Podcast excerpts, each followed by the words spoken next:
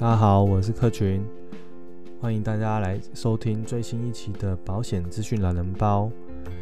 那这一期呢，我想要跟大家聊聊我在网站上最新的一篇文章，叫做《关于防疫保单，我们真正应该学到的十件事情》。那这一章，呃，这篇文章大概是我在上个礼拜一的晚上的时候写完的。为什么会写这一篇呢？是因为刚好那一天呢的下午五点，就是很最近很红的防疫保单停售的那一天，所以当那时候我在网络上看到很多奇怪的现象，比如说大排长龙啊，很多照片，然后业务员桌上堆满了成满山满谷的保单申请书，所以我就在想说，哇，那个时间点应该是全台湾。人民保险意识最高涨的一个阶段吧。可是等到这一波激情过去之后，那大家都到底应该要留下些什么呢？所以后来我就写了这篇文章，然后想跟大家分享，我认为大家应该学到的十件事情。哦，好，那第一件事情呢，就是我认为保险还是存的好啊，因为俗话说得好，朋友总是老得好。那我觉得，哎，其实保险也是一样，保险是也是存得好，因为在同一个时间呢，市面上面有二三十种保单，防疫的保单。那为什么这张脱颖而出呢？其实原因就是因为这张保单真的很单纯，它就只赔一件事情，就是说，如果我们因为法定传染病而被隔离，它就会理赔。那相比之下呢，其他的保单就偏向比较复合式的保单，它就会赔呃。很多项，比如说住院啊，然后怎么样情况都会赔。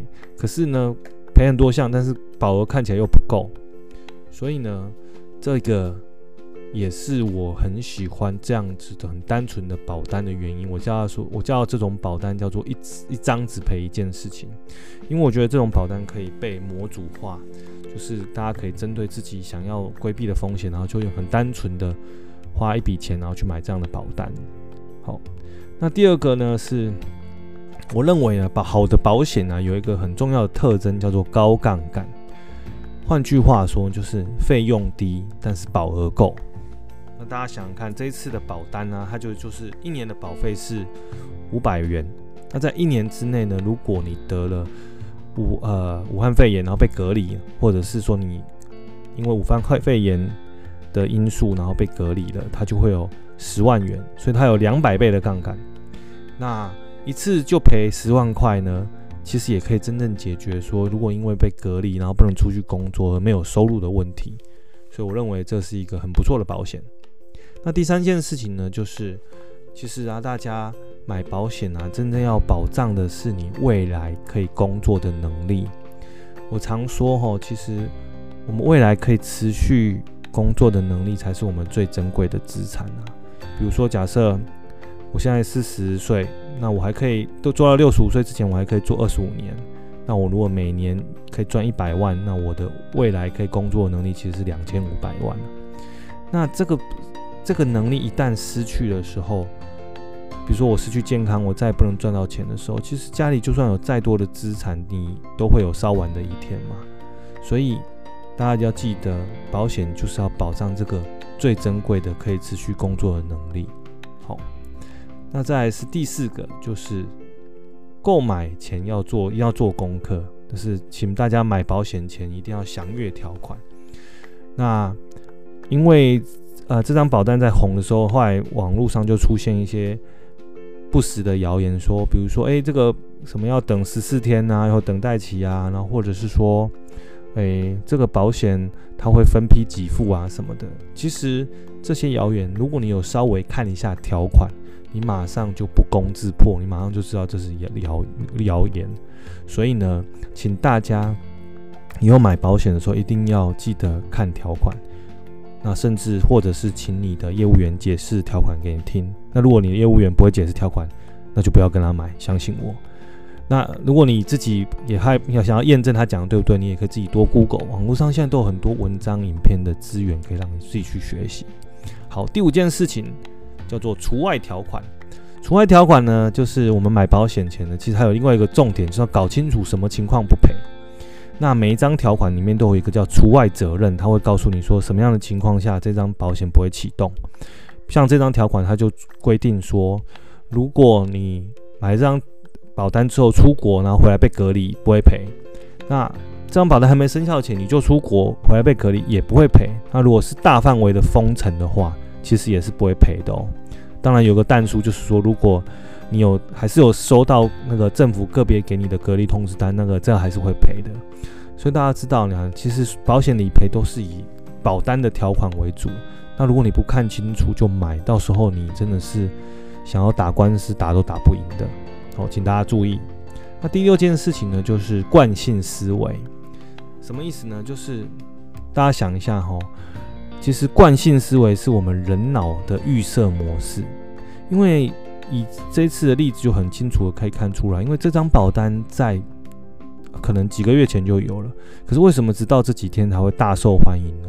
那是因为我们台湾之前的疫情都控制得很好啊，直到大家就是桃园最近爆发疫情，大家才突然觉得说哇，原来我们还是暴露在风险之下。所以呢，这件事情我们可以看到，其实这种思维模式啊，就是一直认为说过去发生过的事情会那个状态会一直持续下去。这件事情其实我们脑袋脑人脑的一个 bug。那这样的 bug 会让我们很容易忽略风险会发生的可能性。那第七件事情呢，就是有些人会问我说：“哎，客群，你觉得这个保险公司到底是会赚钱还是会赔钱呢？”那其实保险公司它就是拥有一个大数法则在规划保险的，这是保险的基本的法则。什么意思呢？就是缴保费的人多，可是真正发生的事情呢的人少嘛。所以保险公司呢就是透过跟大多数的人收保费，然后赔给少部分的人这样的方式来营运下去。所以呢，如果按照这个逻辑啊，只要我们台湾的疫情被控制在一个程度之内，那我相信这张。卖张保单的产险公司应该是可以赚钱的啦，不过也有另外一种可能，因为呢，这张保单有一个呃很大的缺点，就是它是单一费率，它并没有呃因呃因为某些人或是某些职业地区风险比较高，它就增加它的保费，所以呢，会不会有一些人就是那种排挤效应，就是他觉得自己会会呃。比较危险的人都会来投保，比如说，呃，可能在北部的大都会区的人，他们就来投保。那东部的人，他们因为地广人稀，他们就觉得不需要，他们就不投保，所以反而最后造成这个理赔率大增，然后最后大赔。这个这样会不会有这样的情况？其实我也不晓得，但是我觉得我们之后可以看下去。那第八件事情就是，其实保费不管是五百元或是五百万。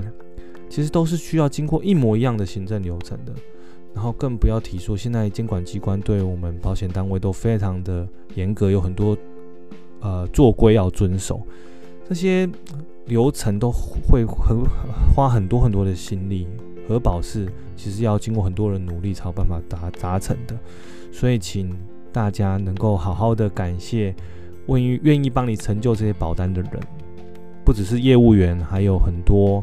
中间经手的保险公司的内勤人员，请大家多多感谢他们。第九个事情叫做道德风险。呃，保险最怕的就是有人故意做一些事情，然后然后获得理赔。然后如果这种事情发生，我们就叫做这是道德风险。所以，我们往往有时候会看到以前会有人串通医师装病啊，或是做假车祸啊，然后来获得一些理赔。那这一次会不会有人故意让自己被隔离，然后来获得这个十万块？我觉得蛮有趣的，应该蛮值得观察的哦。好，第十个跟大家讲一个术语，叫做风险累积总额，就是每一个保险公司在设计每一张保单的时候呢，它都会设有一个风险控管的额度。那一旦这个保单呢卖到接近这个额度的时候呢，它就会让保险公司开始暴露在这个。风赔钱的风险下面，所以呢，他们就会很快就把它停售。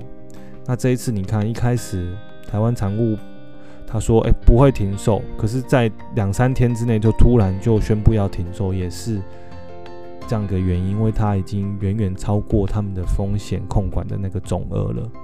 对，好，那以上呢，就是我想跟大家分享的十件，我觉得大家应该从这次事件中学到的保险观念。那不知道大家有没有什么样的看法或想法？也欢迎你就是留言给我，传讯给我，跟我讨论这样子。那最后呢，客群想希望跟大家讲一件事啊，我说我真的希望哦，大家，如果你如果买这保单，你真的不是因为好像用刮刮乐的心态来去来去买这张保单呐、对，那希望这次经验可以让大家多开始思考，诶，原来的保险是挺重要的，那多一些风险的意识，然后把风险控管的意识慢慢加入你的人生的决策系统，我觉得这个才是一个正确买保险的态度。那你也可以多欢迎多多来我的网站上，或者是追踪我的 IG 脸书来了解。什么样一些是正确的保险的知识，然后什么样是正确买保险的态度哦。所以呢，呃，我们今天的节目就到这样子。那最后祝福大家，不管你有没有买到这张保单呢，大家都可以平平安安、健健康康。我们永远不要都被理赔到，好不好？那今天的内容就到这边，那我们下次再见，拜拜。